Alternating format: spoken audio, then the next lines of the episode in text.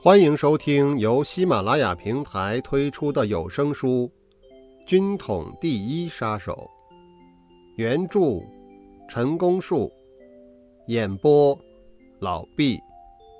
第二集。没过多久，校长回京重任艰巨，戴雨农和我们见面的次数减少了，每次来停留的时间也缩短了。剑秋兄和我境况如恒，张炳华却显得忙碌异常，有时候甚至于整夜都不回来。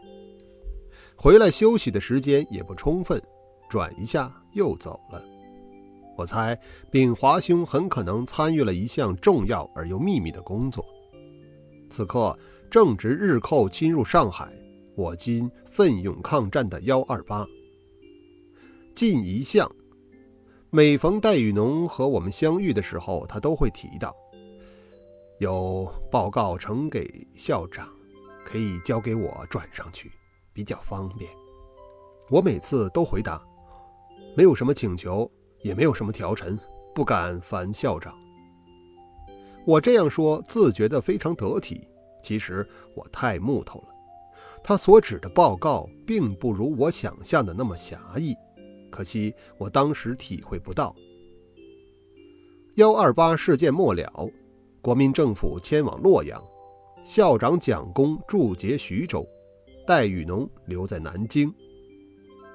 这一天，戴雨农来找我，他手里拿着一个沉甸甸的大信封，背面还打着火漆，说是托付我刻日专程送到徐州，要当面交给侍从参谋戴颂仪。我听说校长正驻节徐州，他既然要我到徐州去，又嘱咐我面交戴参谋，其重要可想而知。我未加考虑就答应了。他给我两张乘车证以及少许路费。行前他又告诉我，有一列专车停在徐州火车站，车站附近有武装警卫，也有便衣警卫。我想。你一定看得出来，无论问谁，都可以找到这位戴参谋。信件送到，请他签收就可以了。我当天夜里就到了徐州，没走出月台就找到戴颂仪参谋。我把那个火漆信封当面交给他，他翻来覆去看了看，拿了一张名片，写上几个字，算是签收了。口头上也没有什么交代。就叫我回来了。看名片，我才知道他的阶级是中校，云南人。后来一打听，原来也是军校同学。回到南京后，我第一次到鸡鹅巷五十三号代公馆，这是一所不大整齐的平房。进门后，弯弯曲曲的转了好几转才是客厅。考究的人家地上铺的是地毯。他这里铺的是草席，因为地上反潮，没办法，只好穷对付。我把那张等于签收的名片交给戴雨农，算是完成了他的托付。我看他忙，正待辞出时，他突然问我：“有没有相知的福建省籍同学呀？”我思索了一下，想到四期同学也是好朋友的连某，又名连良顺。我会说，有这么一个人，无论是才具仪表，都可以列入第一流，但不知找福建人做什么。戴雨农不做正面答复，只希望火速介绍一见。我介绍他们见了面，戴雨农派联谋到福州建立工作站去了。这事当时我并不知情，梁顺兄行前也没有向我告别。从以上两件事判断，戴雨农任务何在，当可思过半矣。三月间，我从忠义巷搬到了明瓦廊，只身住在小旅馆里。炳华兄已经派去广东，又一说到了香港，和他同行的还有吴进夫、吴乃贤。当我们惜别时，虽然没有说明去做什么，可是彼此间已经是心照了。剑秋兄也把嫂夫人接来了，另外租了房子。他对我表示过，不准备参加戴雨农所领导的工作，宁愿居于协助地位。此后果然如此。明瓦廊离着三道高井很近，军校同学会就在三道高井这条街上。以此为轴心，附近一带的小旅馆里住了不少军校同学，有的在等工作，有的在办登记，一时搅和得非常热闹。我之所以搬到明瓦廊，既非找工作，也不是办登记，完全是戴雨农的意思。他希望我能够多留意同学们的动态，尤其是超乎常轨的非分活动，看得单纯些。这是他委托我办的一点小事情，换个角度说，也等于是交付我任务。我当时也不太了解，这就是所谓的情报工作。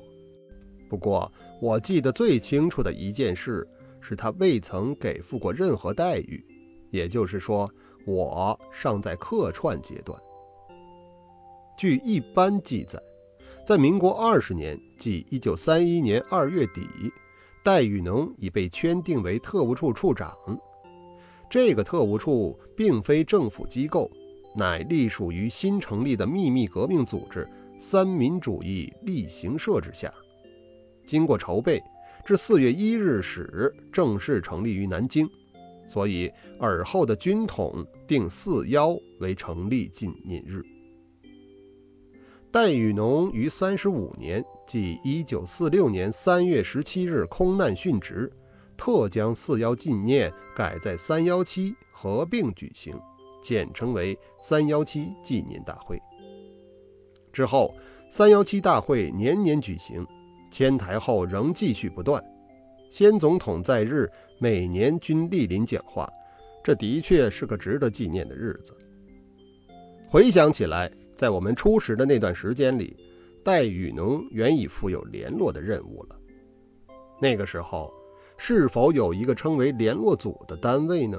不得而知。唯在戴雨农先生年谱中看到的记载是：民国二十年十二月，蒋公为促成团结，共赴国难，辞去国民政府主席等职务，离京返乡。行前令先生。即戴笠主持联络组，主要任务为团结以黄埔学生为中心之革命力量，侦察敌情，镇压反动。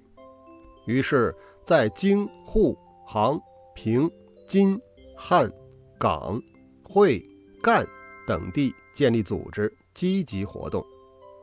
由此可见，戴雨农此刻负有联络任务，自是无疑。不过，所谓的联络组可能不是正式编组，而是一个暂用的名称，用以代表此项活动而已。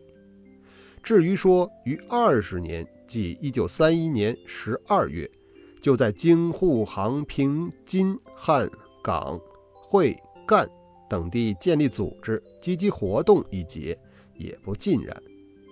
别的地区不敢说，我就是北平工作的建立者。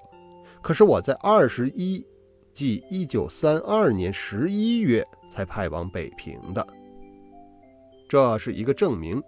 编写历史性的文字实在是大不易呀。戴雨农任特务处，也有许多传说，因为他在例行社高级干部中的级别地位都比不上别人，此一重任怎么会交付给他呢？根据戴雨农自己说，民国二十一年二月二十六日下午八时，在南京中山陵园，我接受领袖成立特务处的命令。领袖支持我，固然绝对负责，但次日上午，有一位同志，现已出国，名字我不便说了，要来打倒我。他说，关于特务处的人事经费，校长叫他负责。次日，我就报告领袖，请求辞职，结果没有准。及至一年以后，领袖告诉我，仍有人来攻击我。从这一段话可知，他任特务处完全是校长蒋公的支持与赏识。这是因为他早就有过一段成绩卓著的工作经历了。除了在《戴雨农先生全集》《戴雨农先生年谱》《戴笠传》以及其他的著作中所提到的一些事迹不再重复外，我听一位不许我提他姓名、比我年长十多岁的老者对我说过许多有关戴雨农先生的行仪，因为这是耳闻，姑且一记，算是戴先生的一史一事好了。或者对戴先生的前期工作经历有所参证。早在民国十七年，即一九二八年至十九年，即一九三零年之间，戴雨农、田载龙、王天木、胡豹一诸位先生就曾在河南开封组织一个三民主义大侠团，一方面联络吸收爱国志士，一方面也能作为情报触角。又如某年，包藏祸心的冯玉祥用金钱雇佣了一批亡命、自称叙利亚籍的中东人，潜入南京，意图行刺。戴雨农于事前获得消息，因而破案。又如在上海，有一伙帮会中人意在借故寻衅，向当局提出条件，大奖金头，否则就要如何如何。也是戴雨农他们出面化解的。戴雨农先生从来都不炫耀他自己，像以上所举的这一类事，想必还多。从来没有听他提起过。我知道，或者说我了解的，戴雨能的斗争性特强，他要战胜一切横逆，但并不执拗。在坚守原则的前提下，他有一套适应任何环境的超人本领。至于他的知人善用，已经是使者皆知，尤其为常人所不及者。多少名噪一时的铁金刚，到了他手下也会成为绕指柔。吸收入军会与征召受特训。我在明瓦廊小旅馆里闷着头，一个人写稿子。来了一位素不相识、自称姓潘的人找我谈话，这是一件多么突兀的事啊！他也不征求我的同意，就扯开话题，从家庭状况询问到思想教育，再就国家处境谈论到国际形势。他所说的反而比我回答的多，我反复寻思，实在摸不清楚他的用意何在。当这位不速之客临走的时候，留话给我，说是过几天还会有人和我再谈一次。此人走后，我越想越不是味道。既然不明他的来头，为什么竟会毫不勉强地回答他的话呢？是否已慑于那股不可抗拒的来势，还是早已意会到他是奉命而来的自己人呢？过了两天。果然又有人找我谈话，这次却是同期的易同学。我们会过面，只是很少来往罢了。他不再兜圈子，直截了当地说：“现在，一个充满新生命的政治组织诞生了，可以说是大时代中的产物啊。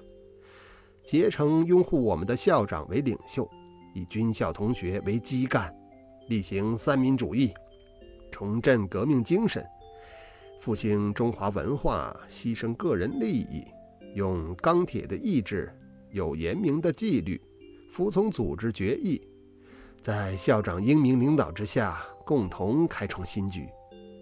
他问我，像这样的组织，愿不愿意参加呀？我心里的话是，我本就想纠合同志，搞这么一个组织。可是我人微言轻，根本不够条件，何况我也不敢公开倡议呀。我想到这里，他又逼问一句：“是否还有什么考虑？”